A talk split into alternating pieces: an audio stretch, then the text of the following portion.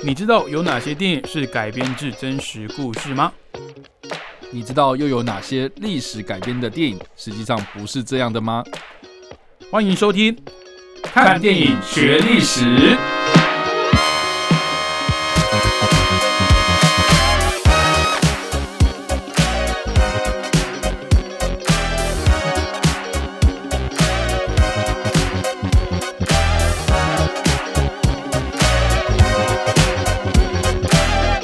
Hello，各位听众朋友，大家好，欢迎收听《看电影学历史》，我是主持人伟杰。我是主持人叉叉 Y。哎，叉叉 Y，嘿你是刚从日本回来？哎，对，上个月去度蜜月嘛？对对对对对对对对，听说你去了大阪，大阪京京都有去吗？没有京都没去。没有，这次没有。那你之前去过日本的这些比较以古迹著称的这些地方吗？有啊有啊，京都我都去了两次啊，哦，你所以你之前有去过这样？有京都去过。我之前录节目的时候有听你是算侧面了解吧，就是你家庭影响你对哦，日本的文化其实是涉略对比较。我爸非常的喜欢日本文化我。听说他是不只是军事迷，也是历史迷，对不对？对，听说每一年的这个日本的大和剧，他都颇有研究，没错。然后也都会请你说，哎、你要帮我就是嗯，一起看呐、然后要要记得就是要找资源这样子。倒倒 倒是没有那么夸张啊啊，资源他们自己会找，但是他每一年都会固定收拾这样子。呃，几乎都。然后你你父亲对呃日本的历史战史也很有很很有研究。对对，尤其他对这种人物人物非常的喜欢，所以如果我请他来做一集节目，就是开一个日本史这样子，你你可能会做一两年哦。好，那明年开始就是由叉叉 Y 的父亲来替代这个主持棒。因 为我觉得，其实如果做日本的文化或者是文史类这种节目的话，其实我觉得很多听众朋友也会蛮有兴趣。真的吗？因为因为像呃日本常年都是台湾呃，去国外旅游的首选之一，呃是是是这个不是我自己讲的，这个排名上观光局上面上面观光局上面都有都有资料可以查，大家不只会去呃可能东京啊，或呃去去一些呃迪士尼乐园，或者就去北海道滑雪之类，其实很多人也很喜欢去京都啦，嗯这种比较、他们历史比较悠久的一些古迹啦，嗯一些、嗯一些地方去看他们的一些历史哦。那为什么我为什么这样突然问你？就是因为我相信 嗯在课本上面，或者在电影上面，或者在任何的呃媒介上面去看这些历史，或者这些翻拍的作品，跟到现地去去感受那种呃文化古城的那种风情是完全不一样的事情。哦，真的，就是你去现地看，跟在呃电视上看或在电影上面看到是完全不一样的事情。嗯哼，那其实你自己不管是受到家人的影响，或是你自己的兴趣使然，其实你对日本的历史文化也是颇有研究了。哦，我不敢说，可但是呃，我相信你是比大部分人还要看过更多的历史文献跟相关的影视作那品的。不就就就不敢说啦。好，至少比我好不好？比我多，因为像、嗯像我们之前有聊到《是末代武士》这一部电影，OK，那其实他是在讲，就是就如同片名，他在讲这个算职业嘛，职称，武士算一个职称吗？身份算一个呃，算算算一个身份。那其实，在历史上很少有一种呃身份，它就是因为可能政府的法规也好，或是一些历史的变革也好，它就突然就停了。嗯哼，它好像就哎，从、哪一年的哪一月哪一天开始，是是这个身份就废止了。嗯哼，从今天开始你就变成浪人了。嗯哦，那其实浪人这个被迫半强迫退休的这个身份，让人也造成了很多日本在当时的一些文化的冲击。嗯那当然也影响到很多后来的一些作品哦后，包含我们很喜欢看的漫画，其实也有很多是关于武士的一些传说啦、一些趣闻啊、一些一些对他们的描述哦。嗯哼，那我们今天其实要讲的这一号人物呢，其实跟这种末代武士这个这个时期也有一点点的关系哦。其其实就是啊，就是嘛，哈，OK，好，因为其实我对这一段时时间不熟，我们在录节目前聊到，就是哎、诶前后我对得起来，可是中间那个衔接的那个嗯你说的很精彩的、很扑朔迷离的那一段历史，哎、我好像不是那么熟悉，了解。可，是又听你讲的振振有词，就是 你很兴奋的去去转述这段历史，嗯那我相信这个时期也是有很多不为人知的精彩故事啊。是是那我们今天要介绍的这一位主人翁呢，他叫做近藤勇哦，他诞生在一八三四年十一月九号哦。那看到这个时间，一八三四年，大概都知道是这个幕府时代的算是比较末快快快接近末期了嘛，对就是对对对对对对，这个幕府时代要准备所谓的诶明治维新，还政于天皇，还政于天皇嘛，是把这个政权交还回去嗯。那当然这一段历史呢，还是交给我们 日本小老师，日本历史小老师。直接丢给我了。对对对，就是嗯请他来外再帮我们介绍一下，哎，这段幕府幕府末期的这个年代，还有这个近藤勇到底是什么人物？OK，好了，就从从我们刚刚讲嘛，就是说，嗯其实日本的武士这种东西其实是一种社会阶级啊。对，那也就是说，日本还是在这个我们听到了什么战国啦，然后嗯什么幕府时期，那其实就是封建时代嘛。对。对，就是呃，我是一个他主子，然后我封嗯。你什么地，然后封你多少钱，它是不是有点像西方的骑士这样子？其实就是啊，就是贵族骑士这样子？没错没错。OK 对对对，那只是说日本的武士他比较特别，他除了是呃负责打仗或是这种这种所谓的呃行政啊，或者什么，就是就是这种贵族阶级啊，他也必须是要精通武术，他必须精通一些文化上的东西，是，所以他是有社会地位的。嗯，对，但但因为呃这个这个他他不是只只是武夫而已吧？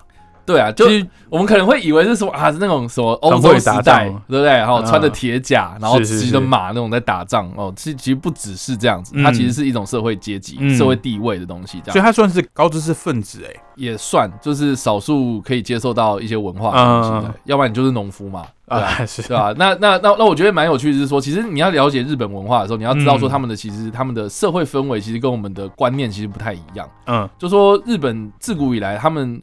的这个，我我们都知道说，其实最高领导者就是天皇嘛。对，可是天皇对于日本人来讲，他们是一个神的存在啊，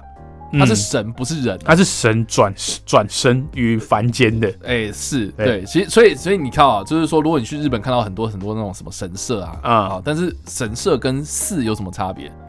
神社就是拜天皇的，哦就天皇神社是哦，对，就天皇过世之后，他是神嘛，他他回去了，嗯。对，他回去了，所以他就是供奉他，所以嗯神社其实是天皇，他拜的是天皇，而不是拜神。可是如果你拜佛或拜什么什么东西，那就是寺。啊就是四对，哦，对对对，所以所以这个的差别大家要记得，就是说嗯。天皇是神一般的存在，对日本人来说啦，嗯。对，那当然现在不一样，嗯。对，当时是这样。那所以你知道说啊，像我们听到有一些很著名的历史人物啊，什么德川家康啦，是。哦，织田信长啊，哦，织田信长之后是丰臣秀吉，哦，丰臣秀吉之后是德川家康嘛，就这几个人呢，其实他们在争什么东西？他们不是争天皇，像中国历史哦，很多人就是说我要当皇帝，嗯。我要我要当那个哦最高的那个，哦，就是要把那个皇帝给斗下来，或者是我要把它弄下来这样。对，那可是日本以前的那些历史人物，那种大名啊、武将啊，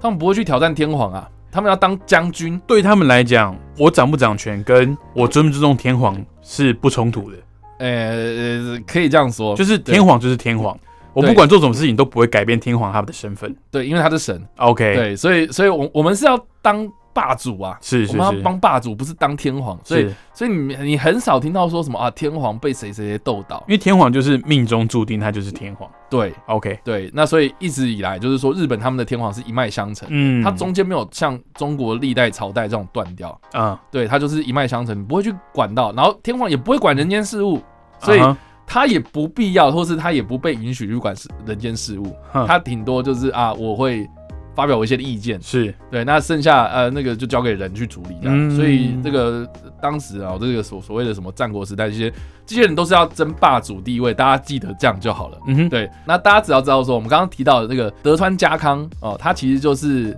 结束了一连串这种纷纷扰扰的战国时代。建立起一个所谓的德川幕府啊，或是一般我们称之为这个他所在的地方是江户嘛，也就是今天的东京哦，所谓的江户幕府。嗯，对，，这个就是呃日本最后一个最后一个的幕府的这个时期。嗯对，那这个幕府时期呢，其实德川幕府也延续了快两百快三百年啊。嗯哼，所以这个这这段非常非常平和的一个和平时期哦哦，对日本人来讲是一个非常重要的历史这样。嗯那那到末期哦，这个一个非常非常重要的分界点哦，这个也是日本近代史啊，就是说如果你要研究日本开始现代化。哦，从这个呃以前的那种武士阶级封建时代，然后进入到现代化的这个时期，其实有个非常非常重要的一件事情，其实就是一八五四年啊、这个时候发生什么事情，其实就是美国哦，这个海军的准将啊，他们就开着这个海军的 大船入战舰对大船入港，他们说那个船都黑黑的 哈，所以叫做黑船来航、啊，没错。对，那这个其实就是很霸道，就是美国嗯他们要迫使当时这个比较锁国的日本哦、开港，开港啊，嗯。就有点像我们中国那个时候，对不对？嗯。哦，列强就进来，然后就逼迫你要开港，然后那时候美国就逼着日本当时就是签下了一个不平等条约啊，叫做神奈川条约，然后这个嗯。就迫使了当时的幕府政府了。哦，就是开开放啊，两个地方，一个叫下田，一个就是箱馆，哦，就是今天北海道的函馆啦。OK，对，这两个港口要呃跟美国通商，那也被迫这个幕府啊，呃开始要接触外来的东西。那这个接触到外来的东西，大家要想想看啊，就是说，如果你今天是一个日本人，嗯活在那个时候，嗯，哇，你那个时候发现说，哇，有天外来了一个什么船开着非常非常船坚炮利的一些人哦，跑来我们这边国家。诶，我我以前印象中，哇，天皇就是神，然后日本就是就是一个世界，嗯哇，那外面还有很多很多东西我都不知道。那这个时候啊，幕府他的权力是不是受到一些动摇？会被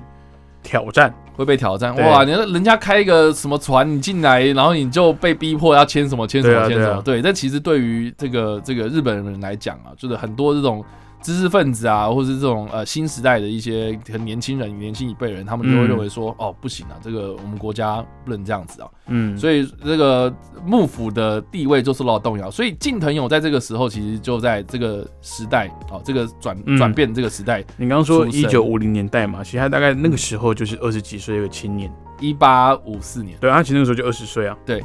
所以其实就是正值非常年轻的时代。就是刚好他很年轻的时候，但是目睹了这个事件这样子，对，嗯那近藤勇其实是一个剑士，他不是武士。那所谓的剑士是什么？其实他是他就是平常会去练这些武术的人。嗯、呃，对，然后这个近藤勇他蛮特别的，就是说他是所谓的天然里心流的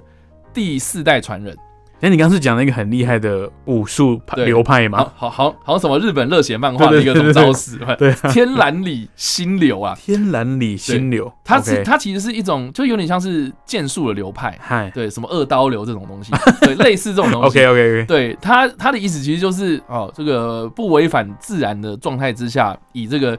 自然之理来做调和，来灵机应变对方敌人的这个来袭。啊、嗯。哦所以他们就是有点这柔和呃融合了这个日本传统的剑术、剑道、柔道跟棍法还有契合这样，OK，所以这些这些东西然后糅合在一起，其实就是他所谓这个天然理心流。嗯，那金腾勇就是第四代传人，好，所以他就是从他这一个呃，你要说武术教师也好，就大家一起在这边练剑道嗯的一个道场开始发迹这样子。OK，对那当时呃，这个发生什么事情？就是说，好，黑船来袭之后啊、西方列强就是跟日本签订这些不平等条约啊，国内就发生了两派，就你的立场就会变两派。如果你是参与政治的话，然后第一派就是所谓的尊皇攘夷啊，啊，就是我要以这个天皇为权力的实质中心，我们就等于是说我反幕府，嗯然后来抵抗日本的外来的这些所谓的外侮吗？外夷啦，嗯。啊，就是说我们要尊重天皇。那外外来的威胁这样，外部威胁，对，那嗯。另外一派，那当然就是支持幕府的这一派，嗯。啊，对，那所以当时的日本哦，最早最早接触外国的呃，你你说地区也好，或是这个地方也好，其实是比较南方一点，就是我们今天九州跟日本本州接壤这这两个地方，嗯。对，那这个本州最西边的这个，当时叫藩呐、就是有点像是呃一个地方一个地方的一个地方政府是啊，对，那这个最西的这个藩叫做常州藩，嗯然后跟这个今天大概在九州北方一点，可能福冈啦，然后这些地方、嗯哦，北九州市这个地方啊、有一个藩啊叫做萨摩藩啊，主要是以这两个藩为尊皇攘夷运动的中心、啊，也就是说他们是支持天皇握有实质政权，然后反对幕府的这一派人。对那这些核心人物其实都。大家如果看什么历史剧，或是你看《银魂》啊之类的，就有这种名名字，什么桂小五郎啊，嗯，，对，桂先生嘛，啊，嗯高山静坐啊，然后这些人其实基本上都是从常州翻出来的。嗯，对，那这些人他们开始倒幕啊，啊，或是所谓的中皇攘夷，其实也不是一开始就说哦，我反对德川幕府到底，他一开始也是，哎、好像就是德川幕府有些动摇之后，我开始就是群起有一点就是，哎、我们可不可以稍微讨论一下？啊讨论不果，那只好发动政变。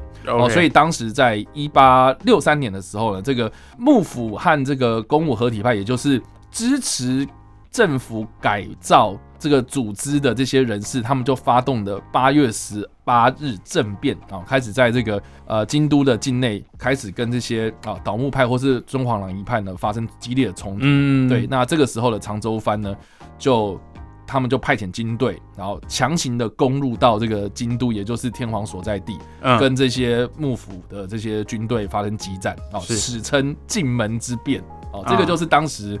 这个所谓呃幕末年间一个非常重大的事件。嗯啊，就是倒幕派跟幕府支持的两派发生了很激烈的战斗，这样。对，那在这个时候啊，大家想想看，如果你是那个时候的平民，嗯，你会怎么做？逃难？哇，好乱啊！大家都是在路上发生这些战斗冲突，干嘛的？对那这个时候，你你也没有什么警察制度，你也没有什么，那你你要寻求什么样的帮助？你可能就寻求当地地方的一些有利人士啊。对对对对，那近藤勇就是在这个时代底下，他因为有这些武术啊，他因为有一些道场的一些兄弟啊，所以开始就是组织了他们所谓的浪士团呐、浪士组。对，那当时这个近藤勇就跟一个他的伙伴叫做秦泽鸭啊，他们就就组织了一个叫做人生浪士组，人是那个天干地支那个人，哦人对嗯人生啊，或是叫做金钟浪士组、哦，对，他们在一八六三年的时候成立。那我们刚刚说那个政变是一八六四的，一八六三左右，就嗯刚好就在那个政变发生的那个年份。嗯对，那发生的时候呢，这个认识浪士组他在做什么事情？他其实就是在今天京都东山区东边呐、哦，这个京都大家如果去过的话，大家东边的地方就是我们非常有名的什么紫园呐，哦，就是那种歌舞伎会出没的地方，嗯什么清水寺啊，哈、这些非常有名的这些景点，哈、就是京都非常非常繁荣的这些地区，他们在这个地方呢，就是主持治安，就有点像是我们现在的什么守望相助队啊啊，或者讲直接一点，其实就是角头啦。呃，但是对就是比较有组织，而且是有训练过，他们是有一相当的武装实力的。对对对对，对，就是就是在那边维持治安。嗯那因为在这个八月十八号政变发生的这个时候呢，他们这些浪士族呢啊、有功，好、所以就被当时的幕府啊、这个赐名叫做新选组。嗯哦这个就是新选组的诞生这样子。嗯对，那所以我们在讲到近藤勇啊，或者讲到这些近代一些可能跟近藤勇有关的，像我们刚刚讲到的这种秦泽鸭这些人啊，就是会跟新选组挂上等号，他那个新新选组是哪一个字？新新就是新新的选择啊，哦，就是对。这么字面上的对，意思，就是这样子。就。是新选出来的一个组织这样子。对对，但我们刚刚有特别强调，就是说新选组其实是被幕府赐名，也就是说对。他当时维持治安之余，他也是帮助幕府军队，嗯。所以你就知道说他其实还是旧势力，所以美其名是新，可是实际上他还是旧势力的嗯。一些武装势力这样子。对，那这个新选组当中哦，这个近藤勇在经过一连番的这个组织再造，啊他们中间有发现一些内讧啊，就是经过组织再造之后呢，近藤勇就被推选为是局长。哦，就是嗯。新选组的有点像头啦，，OK，对对对，领袖，领袖对，那这个副领袖是谁呢？哦，其实实际上在做事的是另外一个人。啊，一直都在做事的人是另外一个人，就是土方岁山这个人对，那其实就是从这个近藤勇开始发迹，一路就是跟着他，就有点像是旁边的跟班小弟这样子，然后就是一直做做做，然后做到了副长这样子。那这个土方岁山呢，也针对这个新选组呢提出了所谓的局中法度啊，就是组内的规定啊，规定说你不能做什么做什么做什么，嗯啊，就是一连串这种行规帮规啦，嗯所以就让这个新选组呢，就是势力越来越大。对，那其实新选组另外一个就是让他们声名大噪的另外一件事情，其实就是在我们刚刚所提到的这个八月十八号政变的隔一年啊，这个一八六四年的时候呢，嗯哦，他们在这个进门之变发生之前哦，发动了一个叫做池田屋事件，这样。是，或是日本人，他们是叫池田屋骚动啊，啊，基本上就是这个新选组他们接获情报得知哦，然后呃有一群这个中华攘夷派的长州藩重要人士，他们要在池田屋这个地方呢开会这样。那池田屋是其实是一个算是有点像是京都地方的一个商店啊、嗯。旅馆这样子，然后他们在这个地方开会，所以接获情报之后，他们晚上就去突袭，这样就就把很多的人给杀了，这样。那 OK，在这个池田屋里面，就把很多这种中中皇朗一派的人士，就是啊，你们就是要倒幕嘛，你们就是要反对这些人哦、然后就是把很多重要人士给干掉了，这样，所以才让接下来的这些长州藩的所发动的这个什么进门之变啊等等的这些事情给失败，这样。嗯所以这个你知道知道说，其实新选组哦，在当时从原本的这种什么地方势力，然后慢慢慢慢变成做大，然后变成地方角头，然后甚至还会管到哦杀人放火的事情。是，对，所以你知道说，其实哎，到后来就有点像是然后杀人组织、暗杀集团这种感觉。就就感觉他们一开始其实利益良善呐、对，因为毕竟在战争的时候，在战乱的时代，最倒霉的就是民众嘛。是啊，民众他没有地方可以依靠，但当时也没有一个完整的维护治安的单位，那他们只好依靠这些有身份、有经过特殊训练的组织。但是这个组织演变到后来，好像反而是变成旧势力去巩固他们权力的一个手段。没错，那让我想到那个《火影忍者》里面那个暗部有没有？就是他们他们表面上就是哦，我们是教官，我们培培育新进的忍者，嗯。但是我们在私底下执行秘密任务的时候，其实是去暗杀我们的政敌，去对，类似啊，巩固我的主我的效忠的对象。对对对，所以其实新选组到后来就是这样子的性质，就大家大家知道就好。对，大家所以你知道，其那实那其实新选组有很多嘿。神秘的传说跟故事，对不对？呃超级多，所以你知道说有很多那种日本的什么时代剧。嗯，对，或是那种呃武侠故事，然后基本上都会拿新选组的什么什么案内高手、哦。那种感觉。就是他他的身份是哦，他是新选组的那个曾经是新选组的成员之类的，你就知道说哦，这个人的武术很高超，这样身手不凡这样子。对对，那不管怎么样，就是说，就是说，新选组在这个时代应运而生嘛啊、嗯可是常州藩或是这些萨摩藩哦，我们刚刚所提到的这些中皇郎一派的这些人士，难道就就此罢休吗？没有嘛，哦，他们发动政变失败，或是所谓的进门之变失败之后呢，他们其实就慢慢慢慢的就是朝向所谓的倒幕为主啊，啊，，对，那那我觉得更有趣的就是说呢，我们刚刚所提到萨摩藩跟长州藩，虽然他们都是倾向中华朗夷，嗯，可是呢，他们是长久以来两个非常非常不合的地方政府，对不对了？可是呢，他们竟然在这个进门之变的两年之后，也就是一八六六年的时候，就促成了他们的合作，就是史称萨长同盟啊。对，嗯那这个真的是破天荒的一件事情啊、为什么呢？第一个就是说，这个萨长同盟并不是由这个长州藩或是萨摩藩任何一方他们主动多哎，我们来同盟这样的感觉是。其实是由一个原本是土佐藩，然后这个他听到这个名字一定都知道的这个这个坂本龙马啊，这个浪士哦是所促成的。对，那这个这个浪士呢，他其实就是一个非常有理想抱负、非常有政治理想的一个人。嗯他对于这个日本的未来有很多不同不同的想法，所以他认为哦，就是说，哎，你们两大势力哦，你们两个同样都是为了要中华攘夷，或是同样都是为了要天皇的权力巩固，然后来倒幕哈之类这样的这个理理念，那为什么不合作呢？哦，所以才促成了第三方，然后去促成这两方的合作。那第二个最特别就是说呢，这个常州藩跟萨摩藩他们虽然在这个政变的状态之下，呃，立场相左，但是他们破天荒放下成见去倒幕，或是去结盟啊、其实就为接下来的倒幕运动，或是让这些啊、幕府的势力消减啊、很大很大的一个关键的时期啊、是就是就是加速了很多这样子啊、所以其实。在接下来的这个呃，这个这个，不管是大政奉还啊，或是这个等一下我们再讲，对吧？嗯就是接下来这些时代来说的话，这个萨长同盟确实是一个非常重要的一件事情。当萨唐同盟形成同盟之后呢，这个我们刚刚所提到这个版本龙马，呃，有一次在这个搭船的时候就写下了所谓的传中八策。那这个把传中八策其实就是是为了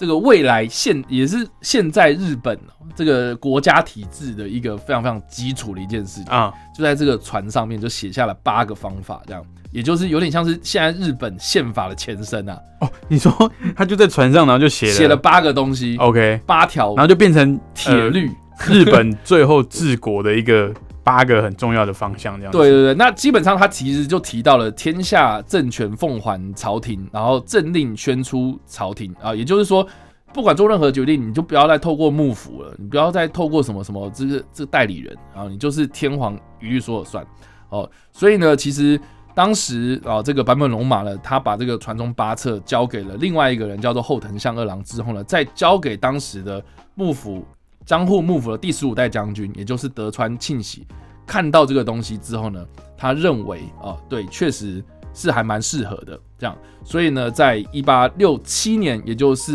我们刚刚所提到那个进门之变的隔一年哦，呃，那个这个呃德川庆庆喜呢，他就在京都的二桥城就举行了大政奉还的仪式，就正式的把幕府的政权移转给到天皇的手上。然后呢，天皇呢又颁布了所谓的王政复古令，就废除了幕府，的宣告天皇亲政的一个新政权的开始。嗯哼，但是这个也必须说啊，就是说传宗八策虽然是这个这个坂本龙马所提出的哈，然后坂本龙马也好像有点间接的促成了现代日本的雏形，然后或是幕府大政奉还。可是这个在大政奉还后的一周，这个坂本龙马呢就在就在京都就被刺杀了，啊，就被暗杀掉了。然后到现在这个凶手还不知道是谁。那有可能是也有一派人说是有可能是新选组啊哈干的这样。OK，对对对，因为这个故事等一下来说。好，不管怎么样，反正就是大政奉还之后，照理来讲，应该是德川幕府他把这个政权交回给天皇，就此结束了嘛。好，可是呢，你已经经过了两百多年、三百多、快要三百年的这样子的一个政权，你怎么可能说交出去，然后马上你势力就减弱？你还是会有一些关系或是势力在嘛？尤其是其实当时这个黑船来航的时候啊，就是美国跟这个日本当局他们交涉啊、要签订这些不平等条约的时候，那个外国的这些西方列强是跟谁签？是跟天皇签吗？不是嘛，一定是跟幕府那个时候签的嘛，因为幕府才是实际上的掌权人嘛。哦，所以其实，在很多的这些外来的帮助，或是在这个政治上的这个这个权力的斗争上面，嗯其实幕府它还是有它的它的实权在。是啊，尤其是呃，当时这个天皇要组阁嘛，嗯他要组内阁，对，那其实当时的德川家哦，或是德川的这些底下的这些朝这些臣呐、其实就是这些阁员的重要的成员，嗯，对，所以其实就是等于是说，旧时代的力量其实还在，对所以就引发了很多这种以萨长同盟为主的这些倒幕派人士非常非常不满，就说你嗯换汤不换药嘛，你你虽然把东西交出去，可是你实际上没有啊，就是好，我说我表面上是还政于天皇，可是我好，你主内阁是，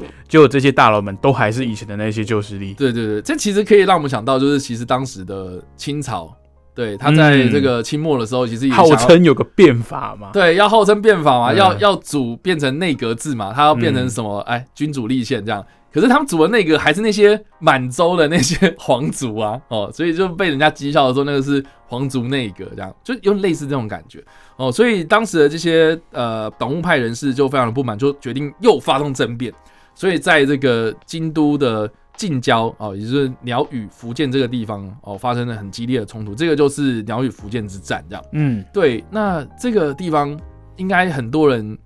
听这个名字不太熟悉哦，可是呢，很多人应该去京都的时候都有造访过一个，就是那种千鸟居的那个啊，你说很多鸟居，然后一排排成一排的，对对对，那个地方就是福建，哦就就是当时发生非常激烈战争的地方。就是在那个地方，对，就是在那附近啊，就是那那一区这样所以你知道，很多人在那边拍照，我也不知道为什么，就是他们可以拍那么开心的。对，但不管怎么样，就是在那个地方发生了非常非常激烈的战争。那当时的新选组呢，就在这场战争之中呢，是站在支持幕府的这一派。然后战这个这个战争呢，持续了大概一年哦，一年多，一年五个月，大概一年半吧。嗯，那这个僵持不下，然后就变成是这个明治政府，就明治天皇政府跟幕府之间的一个长期的一个内耗啦。然后呢，这个幕府军队呢，也因为啊渐渐失去民心哦，所以就放弃了在关西的这些事情，然后返回到关东，也就是今天的东京那个地方，就死守在那里。当时的这个幕府的一个重臣叫盛海舟的建议啊，哦，他的建议这个将军呢，就是当时的这个德川庆喜啊，就是说，哎、我们我们我们可能要跟那个新政府军谈和啦，哦，我们不要再这样坚持下去了。所以在一八六八年的时候呢，就无血开城啊、哦，这个就是史称这个呃江户无血开城的一件非常重要的事情，就是就此德川结束了，德川幕府就从从此结束。OK，就是在一八六八年的时候。对，那近藤勇也在这段期间，就是在在这个无血开城之后，然后新的政府军进来之后，他就被逮捕了，被逮捕之后，然后就被处死了，这样，啊，所以他就在东京被处死了，这样。OK，可是，哎、就在这个可是，新选组就此灭亡了吗？没有啊，我们刚刚有提到，就是说新选组里面还有另外一个就副长嘛，啊，嗯叫做土方岁三。这个人呢，他其实在这个江户无血开城之后呢，就一路往北走，这样，嗯呃，走到了像比如说啊，我们前阵子这个这个海啸最严重的这些地方哦，东北地区，然后而且还经过了这个海峡，然后到到了北海道，到了现在的函馆这个地方。对，那大家有如果有去过那个北海道的函馆啊、大家好像就是一定会去那种这个看夜景，一样嗯看夜景的地方，这样啊，百万夜景嘛，号称号称世界三大夜景之一对，那个地方函馆啊，你就可以看到就是有一个非常非常大的一个星星，地貌有一个非常非常大的星星，就是五国林啊，有一个城堡啊，日本的一个城堡啊，是一个星星状态的，啊，对，大家应该有印象，就是这个，他就以这个城为根据地，然后建立了一个亚洲第一个有选举权的民主制度国家，叫做虾夷共和国，哦，他就自己独立了。就在北方建立了政权，这样，然后就跟这个明治政府军开始就是啊长期对峙，嗯。然后到最后呢，啊发生了一场叫做香香管香管战争，呃，到最后呢就发生了一场叫做香管战争啊，哈，就是香管之战哦、呃，以这个悲剧收场、啊，最后呢这个土方岁三就在这个战争之中战死啊，虾夷共和国就这样就此灭亡了，这样。对，那我觉得也蛮有趣，就是说这个虾夷共和国也是后来大家知道这件事情，就是说，呃，这个名称不是当时他说我这个地方叫做虾夷共和国，嗯它其实是受到当时啊、这个原本跟幕府打交道的这些西方国家支持，来成立出来的一个政权这样子。嗯然后后来这个这个等于是说新选主灭亡，然后支持原本的幕府的这些旧势力也灭亡之后呢，呃的五年啊、这个英国的公使馆他们才在他们所出版的日本历史的这本书里面才有去正式的提到虾夷共和国这个名称这样。啊，对，所以大家如果之后有去这个北海道旅游啊，或者什么走访这些什么五锅城啊、香馆啊、啊还现在像韩馆啊啊这些地方啊，这些古迹，其实基本上就是那个旧幕府时代遗留下来的一些、一些文化遗址。新新选组当时算是他的残余势力对逃到那边的一个根据地，这对，然后到最后在那边啊结束了。OK，对，所以你就知道说，其实我们讲近藤勇啦，讲到新选组啦，讲到幕末时期啊，这种这个，我我我觉得其实你可以慢慢慢慢看得出来，就是说日本他们在呃做一些可能改变啊、尤其是这种政府政权的改变的时候，其实不是没有发生过这种很激烈的冲突，而且一定会有反对立场，也有支持的立场。嗯对，那这些反对立场跟支持立场，他们怎么样去妥协啊，或者去竞争啊，或者去商量啊，或是用比较激烈的手段去做一些解决啊？对，其其实我觉得，像我们以前在讨论每个时代的完结，或是呃朝代的更迭，嗯哦，也不要说朝代的更迭啊，可能是同一个朝代，但是政权的交接的这个交替的这个过程中，往往我们发现好像都是比较用流血冲突或是暴力的方式去解决，这其实是比较虽然说比较直接啊，但是是比较笨的方式。因为应应应该是说会必然的结果啦。对，就是我们好像好谈不拢，那我们就是只能透过战争。其实到目前到今天，很多此时此刻，二零二三年，我们很多不管是政治上、地缘上啊、宗教上的一些冲突，你看以色列跟巴勒斯坦，嗯，他们这一个两千年的问题还是没有解决，嗯。还是透过哦比较现代化的武器来去解决双方的一些旗舰跟争端了。所以我觉得这个也是比较遗憾的。那当然，最倒霉的、最辛苦的，永远都是平民老百姓。对啊，就是他们可能无依无靠的啊。其实这这一这一次的我们讲到的这个近藤勇来讲哦，这嗯就正是因为当时的民众没有人可以保护他们，没有人可以让他们投靠，那也间接的诞生出新选组哦这个。在日本历史上非常知名，但是可能在我们台湾、哦我们学亚洲的历史中，可能会被遗忘在历史洪流的一个一个神秘组织哦。好，那因为节目时长的关系，我们先在这边打住暂停一下。我们下个礼拜呢，再继续回来介绍这个近藤勇以及他的这个新选组相关的影视作品哦。那我们看电影学历史，下个礼拜同一时间空中再会喽，拜拜，拜拜。